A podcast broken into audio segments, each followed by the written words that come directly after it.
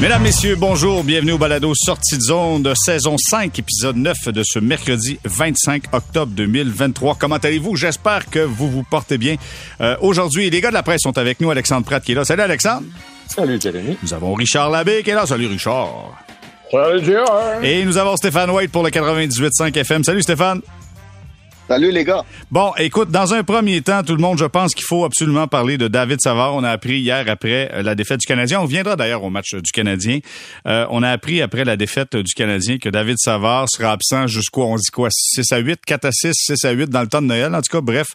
Est-ce que, la grande question à 100 dollars, là, est-ce que Kent Hughes doit aller chercher du renfort à droit où on a ce qu'on a, on a les outils nécessaires présentement pour pallier à la perte de David Savard. Alexandre, je commence avec toi. Euh, non, je pense pas qu'ils doivent aller chercher du renfort à l'extérieur. D'abord, il en trouvera pas cette période-ci de l'année. Là. On est quand même au début du mois d'octobre. Tout le monde est encore dans la course aux séries quelque part. Puis, tu sais, si tu cherches un défenseur top 4, euh, il y a peu d'équipes qui vont être disposées à échanger euh, un défenseur de ce calibre-là à ce moment-ci. Sinon, le prix va être absolument démesuré. Puis, tu sais, le Canadien n'est pas dans cette urgence-là non plus. L'autre chose, c'est que le Canadien a quand même beaucoup de munitions euh, à la défense dans ses filiales. Tu sais, je comprends là qu'on veut développer à Laval, on veut pas rusher des joueurs, les ramener trop vite, mais on a vu Justin Barron être rappelé cette semaine, puis peut-être connaître de ses meilleurs moments avec le Canadien. Euh, on a acquis Gustave Lindstrom euh, cet été. On sait pas trop qu'est-ce qu'il va encore, mais c'est peut-être le temps, je veux dire, de lui donner c'est une occasion d'être rappelé, mais à court terme, euh, honnêtement, je pense que le Canadien a les ressources, même ou à la limite, Norlinder, euh, Trudeau, il y a beaucoup de joueurs. Oui, mais c'est des gars à gauche, là. C'est des gauchers, là. Tu vas pas les amener dans le national et faire jouer à droite. C'est pas grave. C'est pas grave. Non, non, je suis d'accord, mais je veux dire, entre ça, puis, mettons, te départir d'un bon espoir pour aller chercher un vétéran défenseur surpayé, numéro 4, pour remplacer Savard. Moi, vraiment, je pense que les options se trouvent plus à l'interne à ce moment-ci de la saison. J'aurais pas le même discours si on était au mois de mars puis au-dessus, à la fin février, puis que le Canadien avait comme cinq points d'avance pour aller dans les séries, là, sur son proche, euh, sur son plus proche poursuivant. Mais à ce moment-ci de la saison, les meilleures options restent à l'intérieur. OK, Stéphane, tu disais, ça, ça dérange pas si on prend un gars à gauche ou on l'envoie à droite? Non, euh, dans le sens que euh, si le Canadien, ça, ça sera une saison, on dit OK, là, cette année, là, on a une équipe pour faire, faire les séries, ou on il faut qu'on fasse les séries, ça, c'est différent, mais on n'est pas rendu là encore. Dans cette optique-là, pour moi, c'est peut-être la meilleure occasion de faire des tests. Parce qu'il y a des défenseurs que souvent, à cause des blessures, il faut que tu te débrouilles sur ton offside. Mm-hmm. Un droitier, des fois, peut, doit, doit se débrouiller à jouer à gauche et l'inverse aussi. Donc, c'est la bonne occasion pour ça, pour moi. Et puis, à l'interne, mais là, écoute, on a, on a Goulet qui, qui, qui c'est une question de jour. Euh, Lindstrom, c'est quand même un gars de 100 quelques matchs dans la Ligue nationale. Donc, euh, c'est le temps de l'évaluer. Wideman, qui va sûrement revenir un jour, on ne sait pas quand.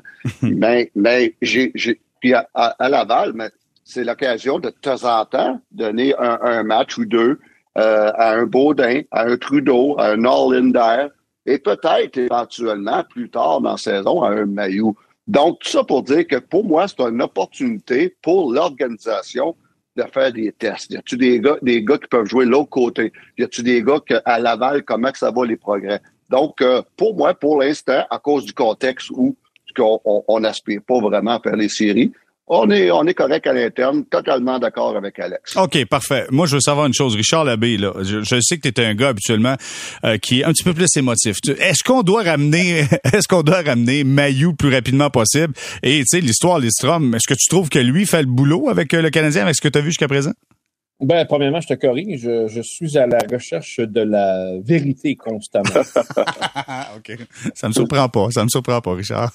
ouais, donc, euh, c'est pas une question d'émotion. Mais euh, écoute, le gars de Maillot, c'est une question de temps. Je pense qu'on va le. C'est un peu la même chose. Là. J'ai entendu beaucoup de gens parler de Joshua Roy, comment ça, euh, qui a pas été rappelé parmi les attaquants il va, on va le voir. Euh, ces gars-là, on va les voir éventuellement. Oubliez pas, là, on est encore sur le Canadien de Montréal en, reconstruction. Hein. On va le répéter. Les dirigeants nous l'ont dit. On le sait, c'est clair. Alors, euh, la, la, saison va être encore une fois un petit peu comme celle de l'an passé, c'est-à-dire un laboratoire et on va tenter des choses. Donc là-dedans, ces gars-là, les maillots, euh, les, les, les, les Trudeau, je pense qu'on on, va les voir éventuellement. Et puis c'est le fun, Jérémy, tu me parles de, de Gustav Lindstrom. Euh, le hasard fait que j'ai parlé un petit peu là, après le match de mardi soir. Et il y a un bout de la conversation que j'ai trouvé intéressant. Euh, à un moment donné, il me disait, tu sais, avec les Wings, c'était pas facile. Euh, je jouais un match, euh, je retournais dans les estrades une semaine, je jouais un autre match dans les estrades, je faisais un petit peu le yo-yo comme ça. Et il me disait que quand il était plus jeune en Suède, il était un défenseur à caractère offensif. Il était capable de bouger la rondelle, de relancer le jeu. Alors, j'ai hâte de voir si chez le Canadien de Montréal, on va peut-être, en sachant dans le contexte où on est, en reconstruction, est-ce qu'on pourrait pas demander à Lindstrom, écoute, montre-nous ça, là. Ben, tu, tu, disais que tu étais capable de jouer à 5 contre 4, tu étais capable de relancer le jeu en attaque.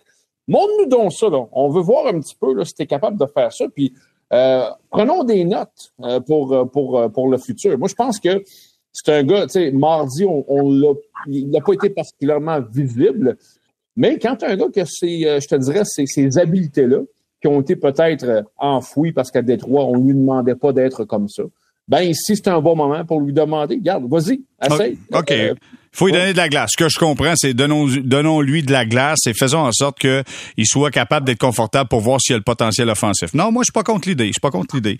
Euh, je veux savoir, euh, Alexandre, euh, défaite hier du Canadien 5-2 face aux Devils. Est-ce que c'est un bon ou c'est un mauvais match selon toi? en fait, c'était un match au résultat prévisible. tu sais, s'il avait eu à essayer de deviner à quoi ça allait ressembler la partie, à peu près ce que ça a été hier, c'est-à-dire euh, le, Canadien, euh, une équipe jeune, mais pas encore à maturité. C'est un peu comme un adolescent qui grandit avec euh, les gestes tout déglingués. Là. Il y a des gestes maladroits. Hier encore, il y en a eu quand même beaucoup. contre une équipe qui, elle, est plus mature, puis qui, qui est vraiment comme une machine. Les, les Devils, c'est franchement impressionnant en attaque. Là. Jack Hughes, Jasper Bratt, des joueurs élites de la Ligue nationale. Donc, pour moi, ça a été le résultat attendu. La surprise aurait été que le Canadien soit beaucoup plus compétitif dans cette partie-là, mais je m'attendais pas à ce que le Canadien soit compétitif en plus avec Primo qui était dans les buts. Euh, le, le, premier trio du Canadien est un petit peu en panne. Anderson ne fait pas grand-chose. Euh, Suzuki n'a pas encore trouvé le fond du filet. Donc, euh, pour moi, les conditions étaient deux fois, deux matchs en deux jours aussi. Donc, pour moi, les conditions étaient réunies pour que ça soit pas la meilleure performance du Canadien de l'année. Ça l'a pas été. Ça n'a pas été une catastrophe, mais tu sais, honnêtement, c'était un match qui était prévisible. Ouais. Puis, puis tu sais, de, match en match, en fait, ce que je remarque, c'est souvent les mêmes noms dont on entend qui performent plutôt bien à 5 contre 5. Tu sais, le trio de Monahan encore à 5 contre 5. Hier, à 5 contre 5, Suzuki, c'était pas super son trio aussi. Puis, ben, à l'inverse, il y a des joueurs que c'est vraiment plus difficile. Puis, tu sais, il y a des tendances qui commencent à se confirmer, mais tu sais, Slavkovski, Sandak, mm-hmm. c'est vraiment, c'est vraiment, vraiment vraiment difficile. Euh, il y a clairement une crise de croissance là ici. Je pense qu'il avait confiance quand joue avec Dak, mais là, on le voit moins aller au filet. Il mm-hmm. joue vraiment à périphérie. Donc, il y a certaines inquiétudes aussi qui se confirment. C'est un petit peu ce que j'ai lu du match hier. Et Jérémy, si je peux me permettre, Jérémy, euh, par rapport à ce bout-là, on en parlait récemment, les blessés, ce que ça va faire. Tu sais, tu veux pas perdre David Savard, évidemment. Mais tu sais, en David Savard, tu sais ce que tu as tu es un, vétéran, puis bon, tu, comprends ce que tu as avec David Savard. Avec Kirby Dack, avec Caden Goulet, espères quelque chose. Et, et, cette saison allait probablement te servir à, voir un petit peu où ces gars-là s'en vont. Là, on verra Goulet là, quand est-ce qu'il va revenir.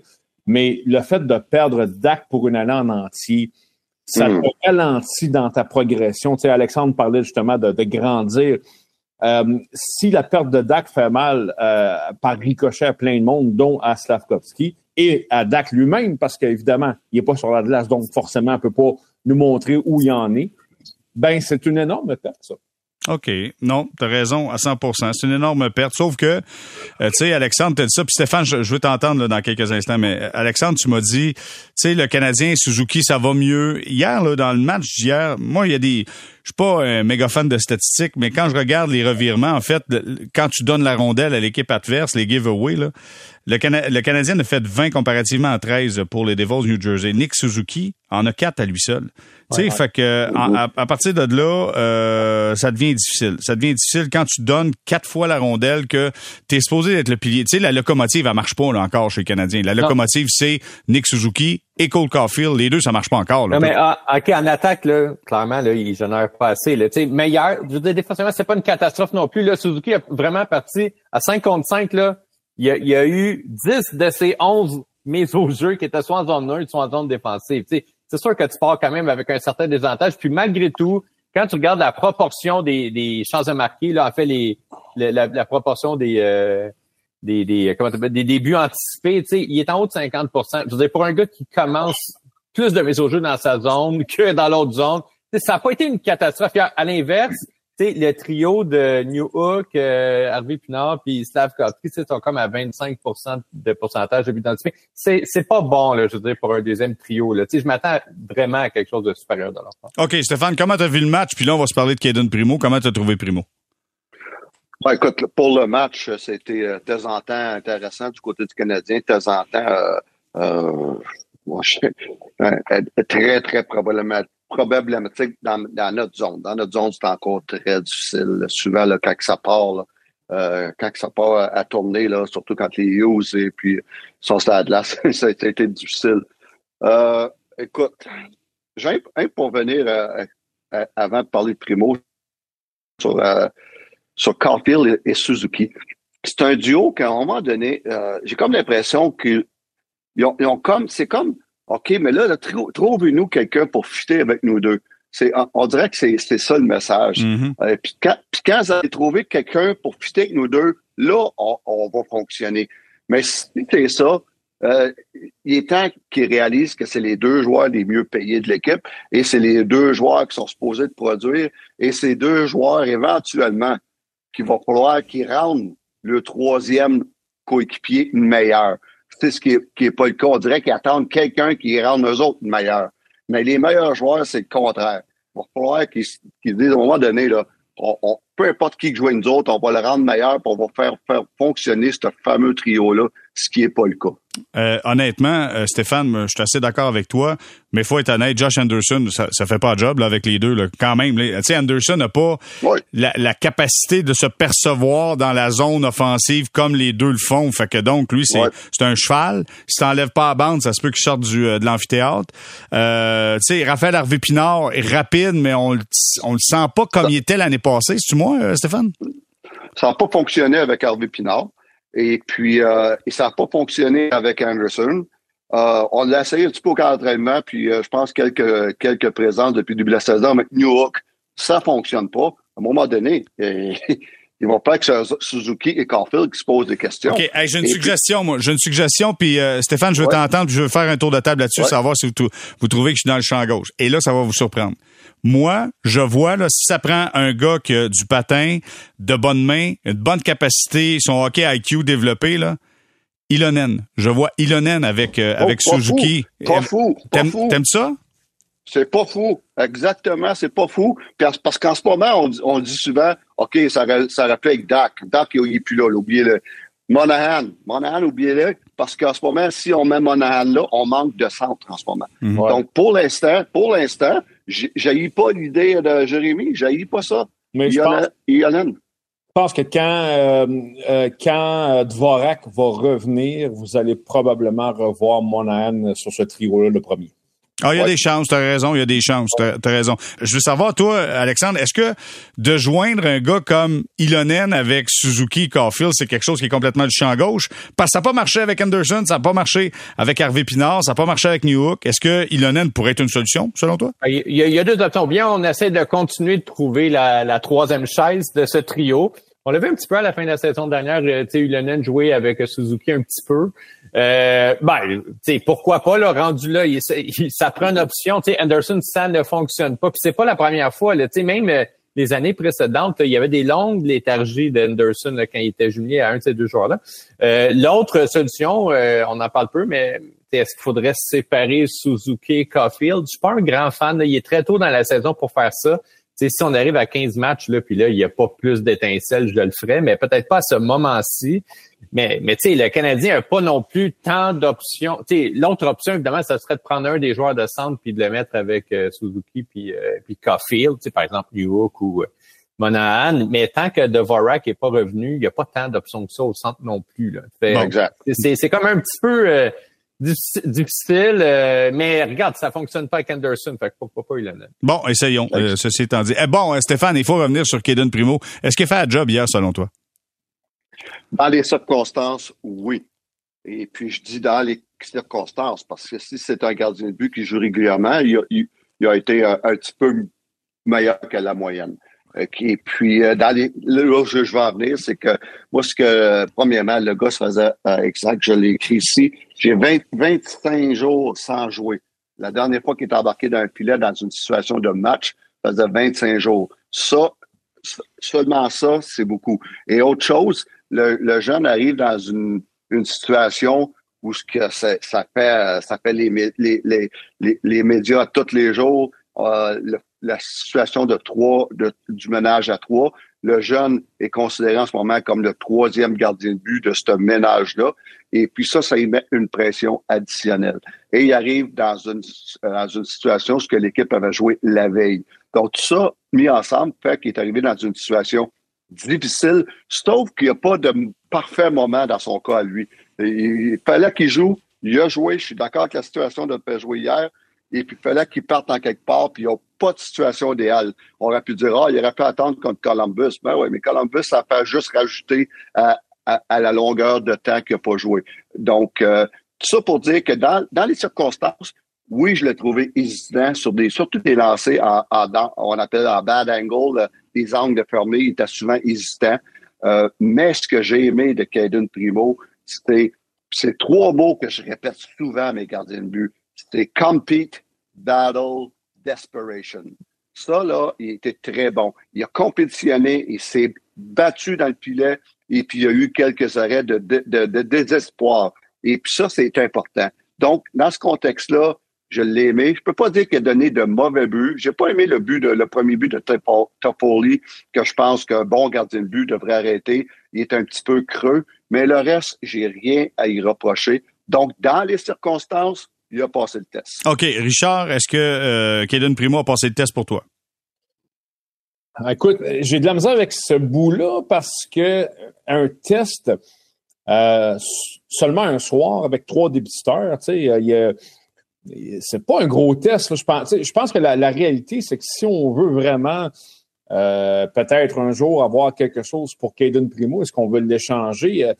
Euh, euh, tu peux pas le faire jouer une fois par mois. Il va falloir que tu, le fasses jouer pas mal plus que ça. on peut pas on peut pas le juger sur la base d'un seul soir. Et c'est là le problème chez le Canadien. vous avez, euh, par exemple, Jake Allen qui avait bien joué lundi soir. Ben, il y a, euh, mardi soir, Jake Allen, il, était dans, dans, les en train de manger des hot dogs. Là. donc, ça, ça fait une situation qui est, insoutenable à long, même, j'allais dire à long terme, même à moyen terme, puis peut-être même à court terme, parce qu'éventuellement, il faut prendre une décision. Moi, je pense que Kevin Primo, ça demeure euh, n'importe quelle discussion qu'on va avoir sur Kevin Primo par rapport avec la Ligue nationale de hockey ça demeure sur le potentiel. Il euh, n'y a aucune équipe qui, qui, qui, va être à 100% certaine de ce qu'elle obtient si jamais elle décide de transiger pour obtenir ce gardien-là. On est encore dans la case du potentiel. Et ça, ben, c'est compliqué pour, pour un club de tenter d'échanger un joueur dans cette situation-là. Puis je pense que si on l'envoie évidemment à Laval, on a peur de le perdre pour rien. Alors, c'est, c'est excessivement compliqué. Je pense que le, le, ça arrivera probablement pas, mais le scénario de rêve pour Kent Hughes, ce serait que le téléphone sonne demain matin, un club désespéré qui dit ah, quoi, nous autres, on, a besoin de Jake Allen, tu veux quoi? je pense que ce serait le scénario de rêve pour le Canadien. Je pense pas que ça va arriver tout de suite, en tout cas. Mais en attendant, on est pris. Puis, je posais la question à Kevin Primo mardi soir après le match. C'est quoi les plans exactement du Canadien? Est-ce qu'il y a quelqu'un qui t'a parlé? Il a dit non, je sais pas, j'ai aucune idée. Ça, ça aide pas non plus. Ben, ils n'ont aucune, idée parce qu'ils ne savent pas. Non, c'est ça. Il faut que mais il faut que le gars donne du data, puis il faut que faut que l'organisation soit en mesure d'aller collecter du data. Tu sais, là, t'as pas de data, il joue pas. Oui, oui. Si, je peux intervenir avant Alex, euh, moi, je suis. OK, oui, il a, joué un premier match qui était important qu'à un moment donné, ils sont un premier match. Mais là, il ne faut pas attendre trop longtemps pour leur donner un autre. Oui, je sais que c'est plate pour un, Jake Allen ou ce qui est dans une période où ce qui va très bien. Ça, c'est frustrant même de laisser son filet parce que faut que l'organisation fasse jouer d'autres gardiens de but. Mais aussi, euh, là, ce que je, je veux en venir, c'est qu'il faut que l'équipe attende pas trop longtemps pour remettre Primo dans le filet et après ça, pas trop longtemps, puis le re-remettre. Pourquoi? Parce qu'on veut savoir qu'est-ce qu'il peut nous donner avec une vraie chance. On sait exactement qu'est-ce que Montembeau peut nous donner parce qu'il l'a fait depuis deux ans. On sait qu'est-ce qu'il peut nous donner. Puis on est confortable avec Montembeau. On sait exactement ce que Jake Allen peut nous donner parce qu'il est là depuis trois ans. Mais on ne sait pas qu'est-ce que Primo peut nous donner d'une façon où ce qu'il va jouer quelques parties là, rapprochées. C'est là ce que le Canadien doit dire. OK, on lui donne une chance, on le montre à, la Ligue ou ça nous montre à nous qui peut jouer, mais la seule façon, c'est de donner une vraie chance dans les prochaines semaines et pas attendre encore deux, trois, quatre semaines avant de le remettre dans le filet. OK. Mais, ça, je sais, mais c'est frustrant pour les autres gardiens. Ah, c'est clair, c'est clair. Alexandre, comment tu vois ça, toi? Ben moi je vois moi je ne crois pas du tout à l'émulation positive là, dans un scénario à trois gardiens là où tu sais les trois sont contents en compétition puis le meilleur gagne parce que tu sais concrètement là en fait ce qui est plate c'est pas quand tu gagnes puis tu gardes pas les buts après c'est quand tu perds puis que là ça se peut que tu joues pas pour genre tu sais, 6, 7, 10 jours. Hey, c'est long là, à ruminer là, une dernière performance. Écoute, euh, je parlais avec le joueur de baseball, Édouard Julien, mm-hmm. des Twins. J'y ai parlé récemment, puis bon, des fois, il est utilisé comme frappeur désigné. Tu sais, ça veut dire qu'il va pas jouer dans le champ. Tu sais, je dis, ouais, t'aimes ça? Tu sais, j'ai ça parce que quand ça va pas bien au bâton, au moins j'ai le champ, tu sais, pour, pour, euh, pour me reprendre. Mais quand je frappeur désigné, j'ai même pas ça. Fait tout ce que tu penses, c'est comme la prochaine fois que tu vas frapper, tu sais, puis c'est un petit peu dérangeant tu sais, je vois un petit peu ça au hockey euh, pour le gardien, c'est-à-dire, écoute, là, si, mettons que tu as donné cinq buts ton dernier match, là, puis là, là, tu joues pas avant comme les deux autres vont passer en avant toi, puis là, tu joues pas pendant dix jours. Hey, il y a rien de positif là-dedans. Moi, honnêtement, je pensais qu'à cette période-ci de l'année, euh, le ménage à trois serait terminé, qu'il y aurait eu une décision qui aurait été prise. On l'a pas fait, puis tu sais, il y a clairement pas de marché très hot pour les gardiens de but. Il y a des équipes qui aurait eu l'occasion d'aller chercher un gardien de but, mettons, de plus un, ou qui, aurait pu en profiter, qui ne l'ont pas fait. Euh, le marché, il est pas là. Puis là, ça nuit, honnêtement, je pense un petit peu à l'esprit d'équipe présentement. Ça devient clairement une distraction. Oh, Alexandre qui nous amène un point de d'esprit d'équipe. Je trouve ça intéressant. Savez-vous quoi? On va faire une pause là-dessus. On va faire une pause là-dessus. Puis au retour, on va revenir sur les propos de Martin Saint-Louis qui disait que nous, les médias, on était négatifs. La semaine passée, il y a de ça. Vous êtes négatifs. La seule affaire que vous voulez faire dans la vie, c'est trouver les bébites. Alexandre, t'as bien commencé ça. Fait que donc, on va faire une pause. Et au retour, on parle de ça, des bébites chez le Canadien. Est-ce qu'on est négatif?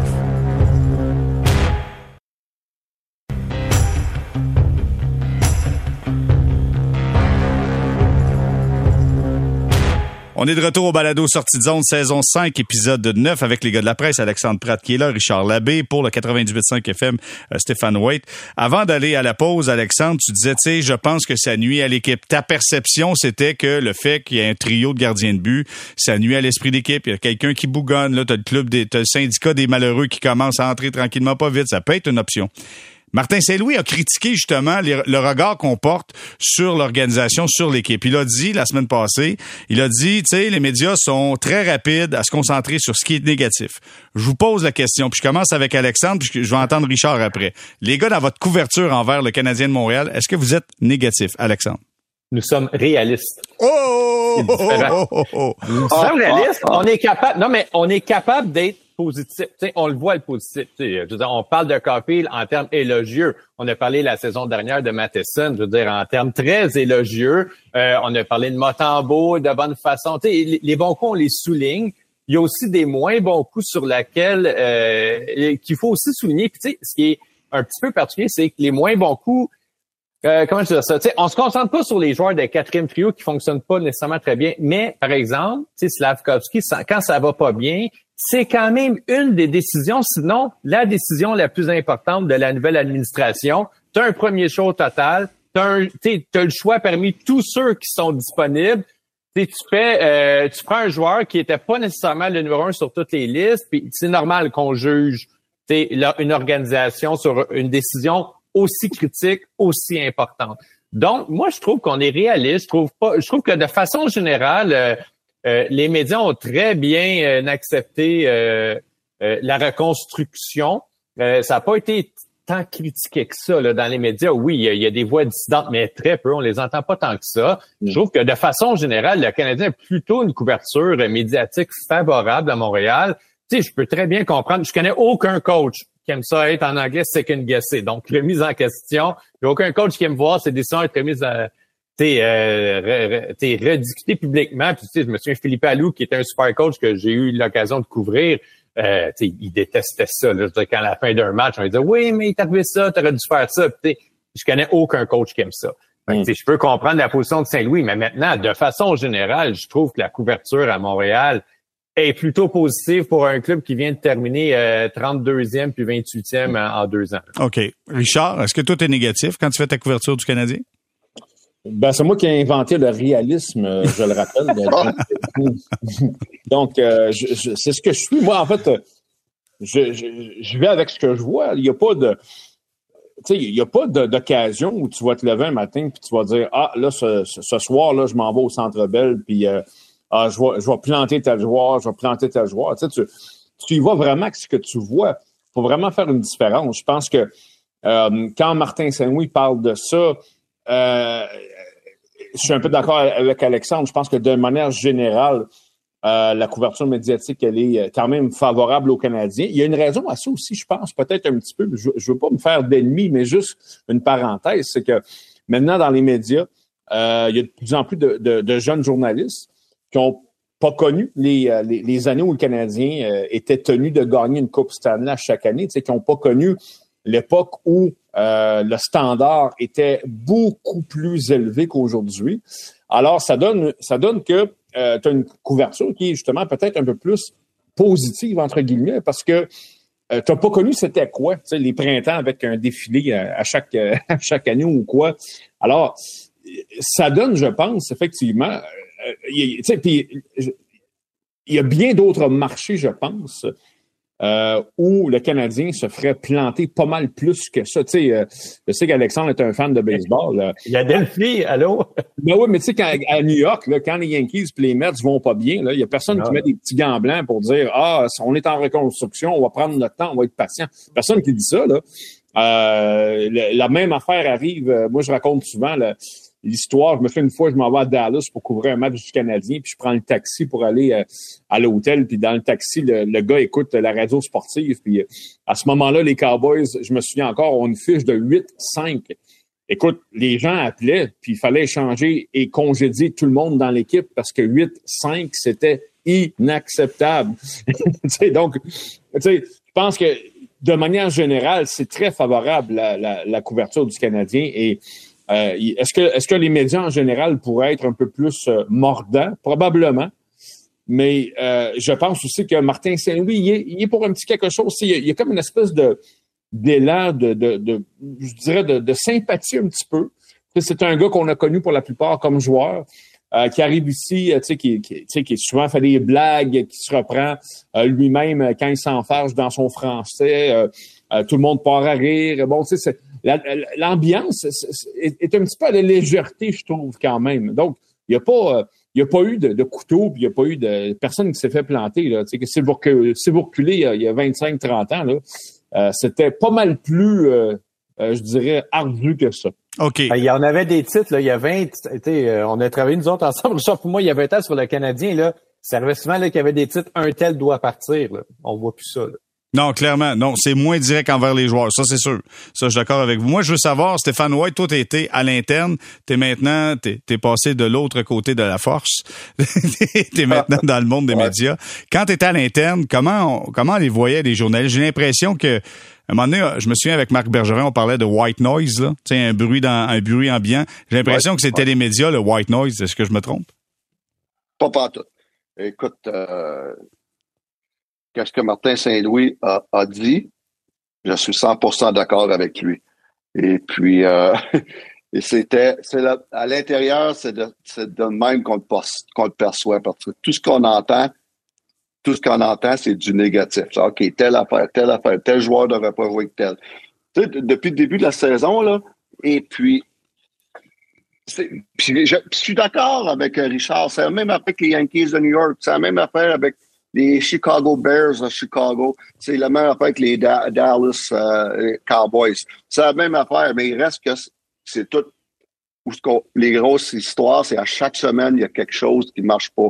Euh, tu sais, quand Martin Saint-Louis a parlé de ça, je pense que le fiche c'était 3-1-1.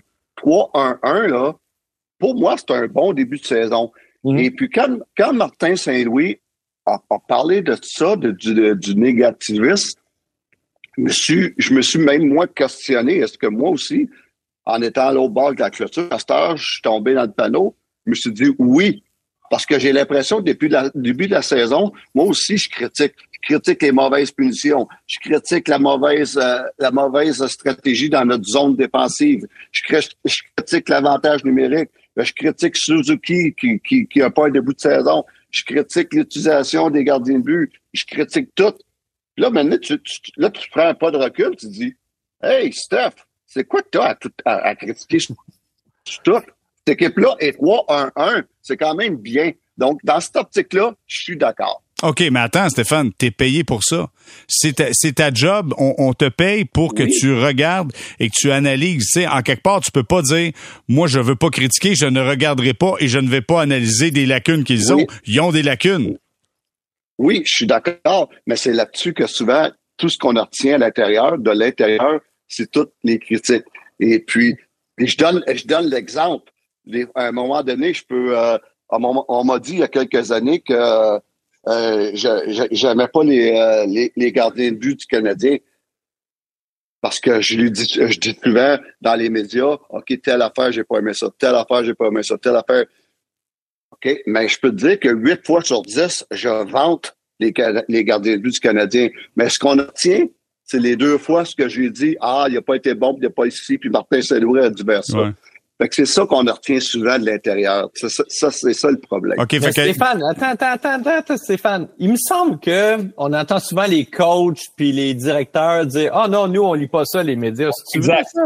c'est pas vrai. Ah! un mythe. C'est pas vrai parce mm. que tu as, tout le temps un ami ou quelqu'un qui t'appelle pour dire Hey, oui, t'as dit ça, c'était l'affaire. Ou t'as, euh, dans le temps, t'aurais, t'avais, euh, t'avais un, Donald Beauchamp qui disait Hey, Pratt a dit ça euh, sur telle affaire pour préparer le coach à sa, à sa conférence de presse ou tel, tel a dit telle, affaire. Je sais, moi, tous les matins, j'étais là. Fait qu'on on sait ce qui se passe même si on lit pas, même si on regarde pas, on sait ce qui se passe. Jérémy, Jérémy, je me souviens très bien de, de Michel Terrien qui disait qu'il s'intéressait pas tout à nous autres, puis à un moment donné, dans un texte que j'ai écrit, j'ai tourné en dérision son fameux euh, No Excuse, là, qui était dans...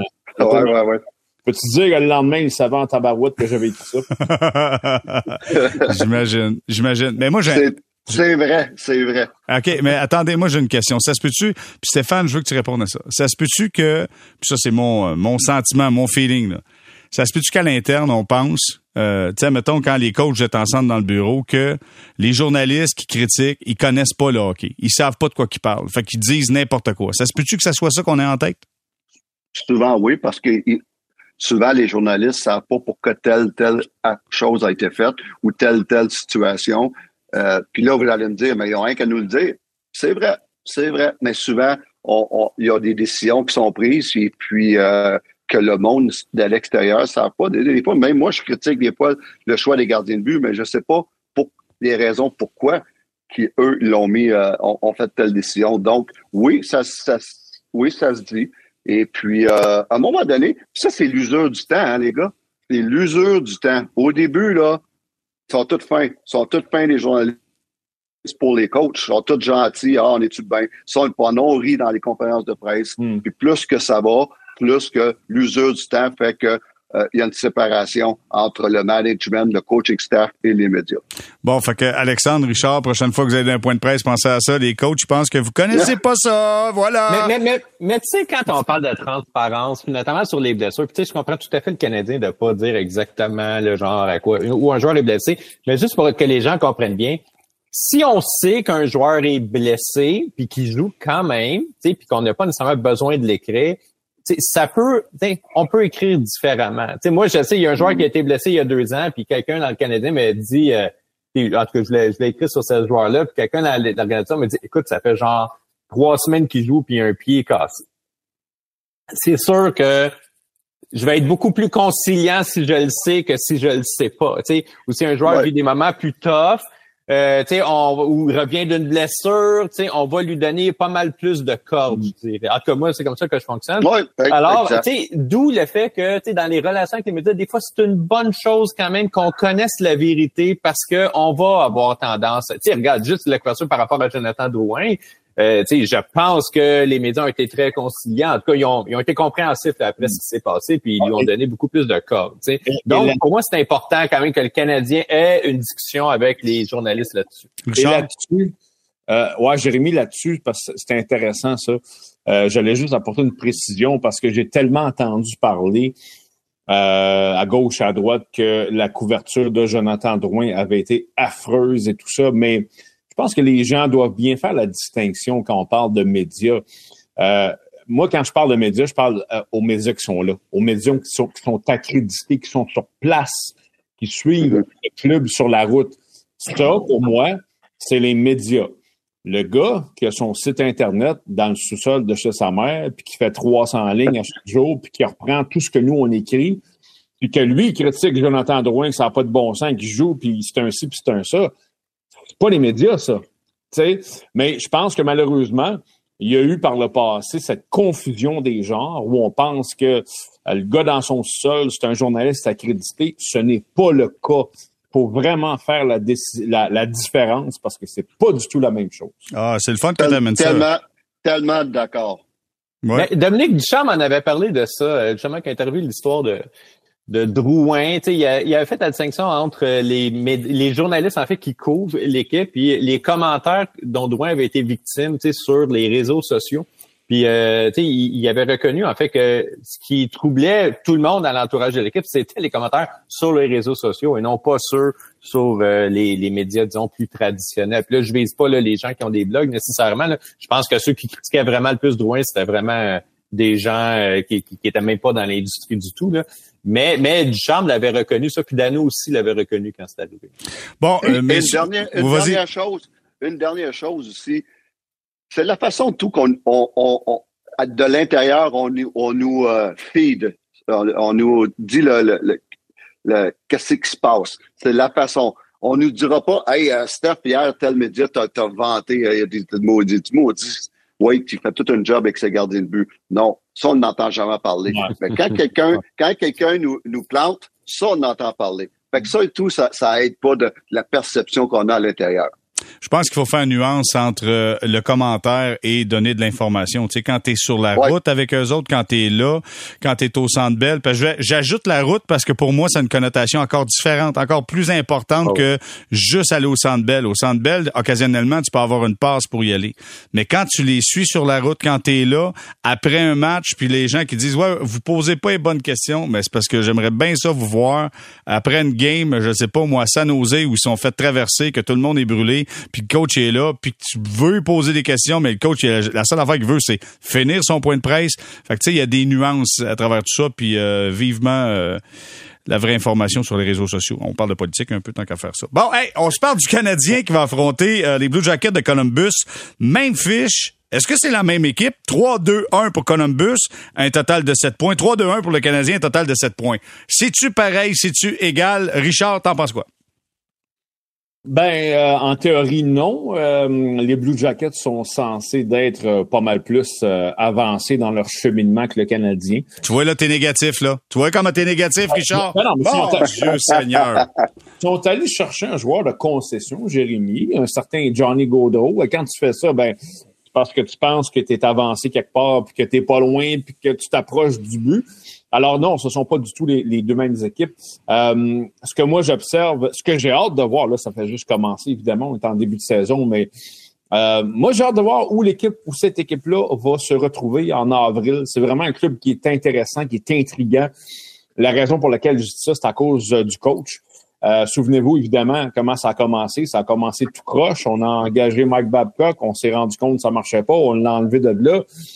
Et on a ajouté Pascal Vincent, qui, à mon avis, aurait dû être le premier choix de toute façon, qui, à mon avis, était le meilleur candidat disponible. Donc, c'est lui qui est là, Pascal Vincent, euh, que je connais quand même assez bien, que je que j'estime vraiment.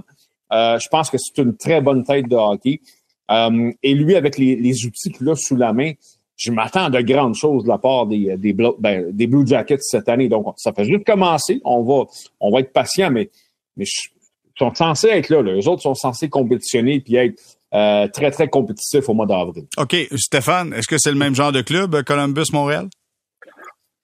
Moi, je suis un peu d'accord. Richard, c'est une équipe qui est un petit peu euh, en avance sur le Canadien dans le plan de dans le plan pour éventuellement être dans les séries. Et il devrait, en principe, il devrait être très près.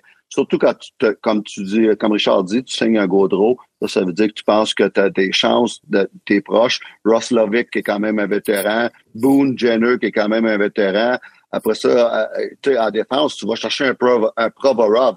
Si t'es pas rendu, t'es pas rendu où, tu penses de faire les séries, tu vas pas chercher un Ivan Provorov à, Philadelphie. T'as un Warrenski qui a fait ses preuves. Damon Severson, qui est un vétéran défenseur dans la Ligue nationale. Donc, si tu penses que t'es pas rendu, euh, tu vas pas chercher ce genre de vétéran-là. Donc, même fiche, mais euh, Columbus est supposément être en avance sur le Canadien. Et puis, mais la seule affaire Columbus, j'aime pas le, leur duo de gardien de but, qui est très, très, très ordinaire. Alexandre, de ton côté, est-ce que tu es d'accord avec tes comparses? Euh, en fait, moi, je trouve que c'est l'équipe la plus sous-estimée de la Ligue.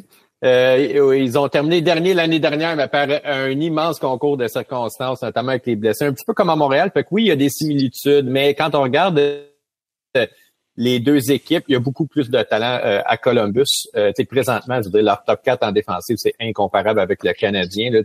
Stéphane l'a nommé, mais c'était quand même des gars comme Provorov, Warrenski, Jake Bean, il est pas mauvais non plus. Yerichek, qui est un très bon jeune défenseur, Severson. C'est quand même une équipe qui a de la profondeur à, la défense, tant mieux, parce qu'au niveau des gardiens, c'est plus difficile.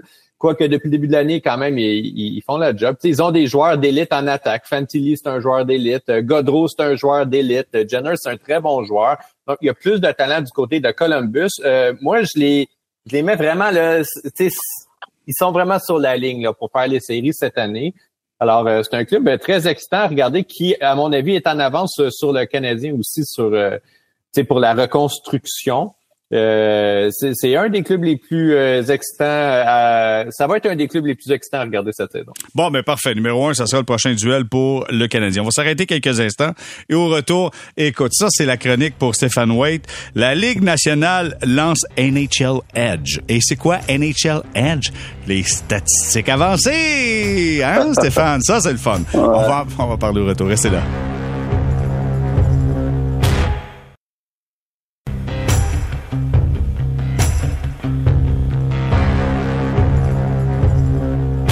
On est de retour au balado sortie de zone saison 5 épisode 9 avec Alexandre Pratt, Richard Labbé, Stéphane Waite. Euh, messieurs, je vais avoir votre point de vue là. La Ligue nationale, je sais pas si vous avez été voir, mais a sorti une nouvelle affaire qui s'appelle NHL Edge.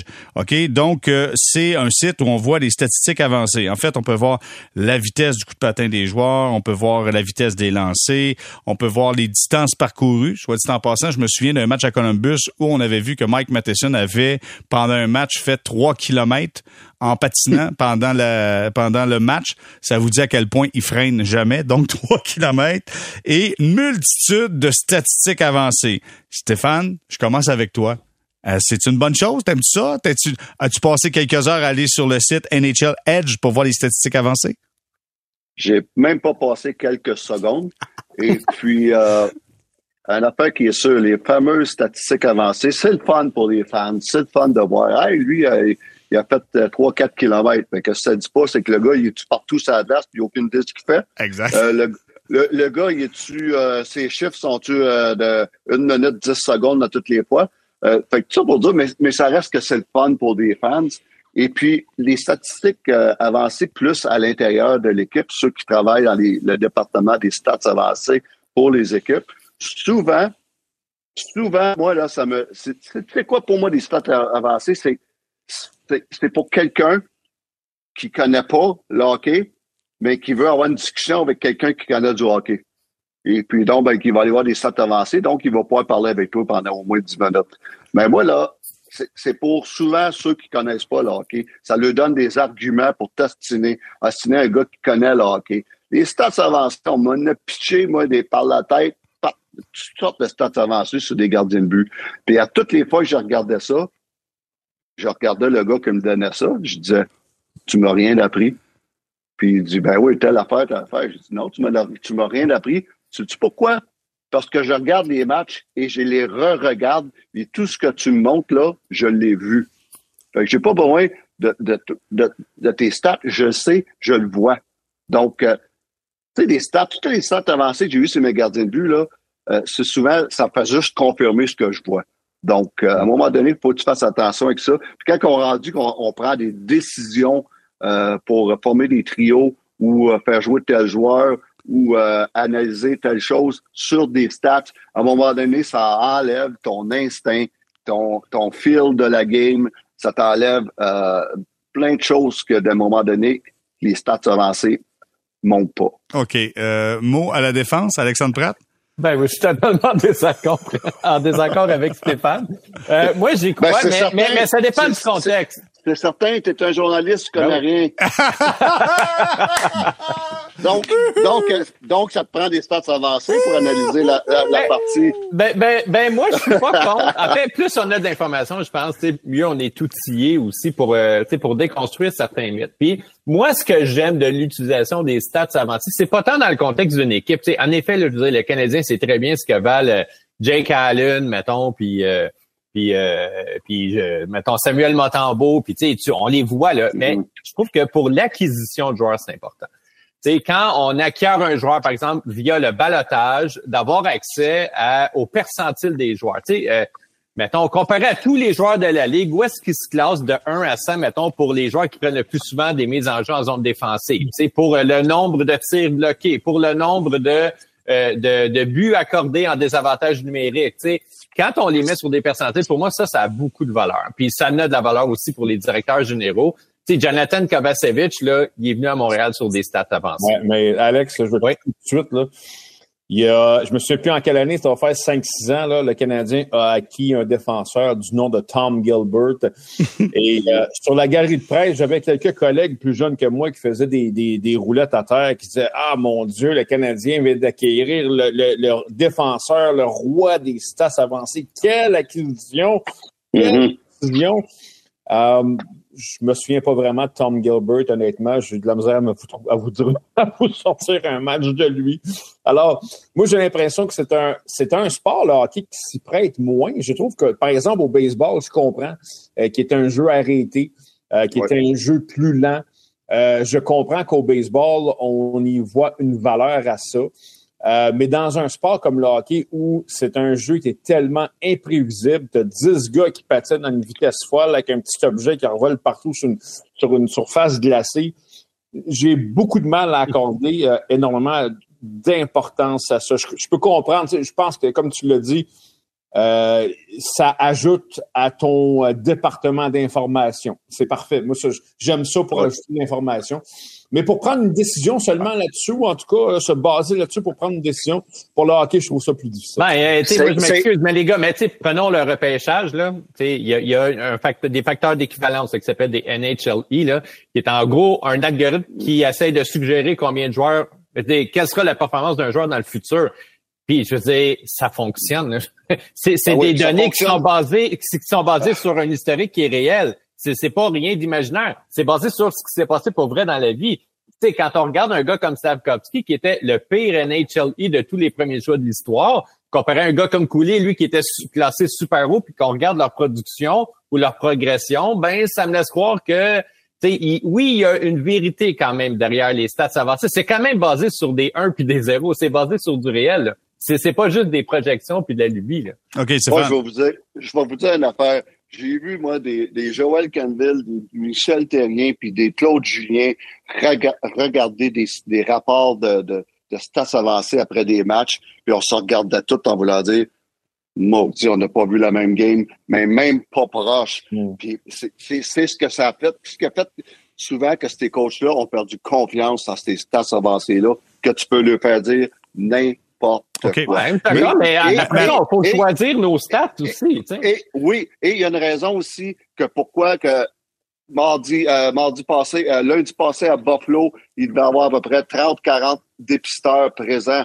si on, se vient a des stats, tu, tu dis au dépisteur, on vous congédie tout, on n'a plus besoin de vous autres, on n'a plus besoin de voir les ben joueurs. là, Stéphane, arrête, là, t'es dans l'extrême un peu, là. On, va, on, va aller voir.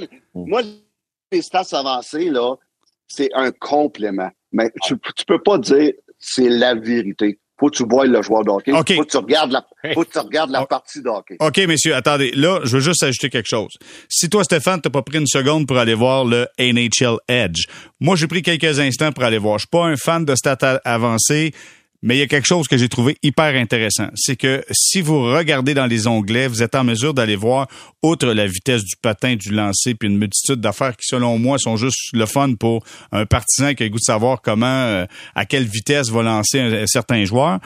Il y a un onglet qui est fort intéressant, c'est le pourcentage du temps qu'un club passe dans son territoire. Mm-hmm. Et ça, pour moi, ça te dit, tu vas-tu gagner des matchs ou tu gagneras pas de match. Là, je regarde présentement, OK? Je donne des clubs qui vont bien versus le Canadien. Les clubs qui vont bien, euh, Boston, à 39,8% du temps, ils sont dans leur territoire. La Caroline, 34% Les Flames, 38% Vegas, 38% Colorado, 39,4% Les Rangers, 39% Le Canadien de Montréal, 44% du temps est dans son territoire. Les Sharks de San Jose, les derniers dans la ligue, 46,2. Les Capitals de Washington qui vont nulle part, 44% le Canadien, lui, n'est pas dans le fond de la cave et 15e présentement. Pourquoi? Parce que les gardiens de but font la job. Fait que ça veut dire, t'es tout le temps dans ta zone. Si les gardiens de but font pas la job pour le Canadien, oublie ça, tu gagneras pas. Me trompes-tu quand je dis ça, moi, là? là? Je suis d'accord, je suis d'accord, je suis d'accord, les chiffres le disent et c'est vrai. Mais moi, mon point, c'est pas ça. C'est pas que les chiffres sont pas vrais, puis c'est pas bon. Moi, mon point, c'est si tu regardes les matchs comme coach, tu sais que tu passes trop de temps à ton territoire. Ben tu C'est là mon point. Mais j'espère que les stats avancées vont pas envahir le hockey comme ça comme on l'a vu au, baseball et au football américain parce qu'il y a des matchs qui se sont perdus entre autres, le Super Bowl, euh, le fameux Super Bowl de 28 à 3 où les Falcons d'Atlanta mènent contre les Patriots de Nouvelle-Angleterre. Et essentiellement, tout ce que les Falcons ont à faire, c'est de mettre le genou au sol pendant 10 minutes, puis le match est fini. Et là, je voyais entre les jeux le coach avec sa charte qui virait ça de bord, qui regardait ça de bord, c'est quoi le pourcentage, puis là, il faudrait qu'on fasse une passe ici. Et éventuellement, les Falcons ont perdu, à mon avis, le Super Bowl à cause des stats avancées, parce qu'au lieu de regarder le cadran puis de jouer selon le cadran, on regardait notre charte de pourcentage puis on y allait avec la charte. Puis Alex, c'est un fan de baseball. Il n'y a pas eu euh, cette saison un cas comme ça? Les Blue Jays. les Blue Jays contre, Seattle ont retiré un lanceur qui allait très bien après quelques manches. En cause des stats avancées. Oui, mais à l'inverse, il y a des clubs qui ont gagné la Série mondiale en se basant sur les stats avancées. Tu sais, les Red Sox, les Cards, euh, ça arrive aussi des deux bords. Moi, la seule affaire, Mais le, le baseball est un sport différent. Ben, la différence entre le baseball et le hockey là-dessus, c'est-à-dire, le baseball, tu peux prendre des décisions à partir des stats avancées. Ça se fait parce que c'est un jeu arrêté. Il y a une action à toutes les comme 30 secondes.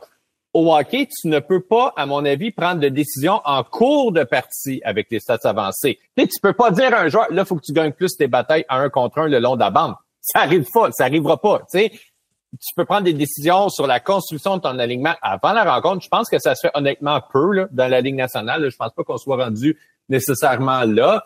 Mais moi, je trouve que là où il y a ça de la valeur, comme je disais tantôt, c'est dans l'évaluation des joueurs que tu vas acquérir. Mm. Tu sais, une stat qu'on peut pas dire, là, qu'on peut pas ignorer la stat, mais c'est les buts sauvés pour les gardiens de but. Tu sais, je veux dire, les expected goals. Écoute, les équipes ils évaluent tous leurs gardiens à partir de ça. J'ai entendu Julien Brisebois il y a deux semaines en parler, puis il dit ah ça vaut pas vraiment la peine d'acquérir un nouveau gardien pendant que Vasilevski est blessé parce que ça va faire une différence de peut-être deux buts et demi à trois buts pour les deux prochains mois. Tu sais, ça, ça quand même, je trouve, il faut en tenir compte.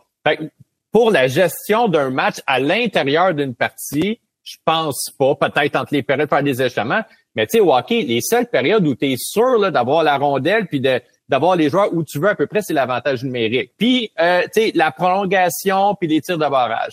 Tu sais, les tirs de barrage, clairement, on s'en sert là, des stats avancés là, pour connaître les, les, les, les aptitudes des attaquants puis des gardiens de but. Puis en tout cas, si on le fait pas, l'équipe qui le fait pas est vraiment stupide là, de pas regarder les préférences.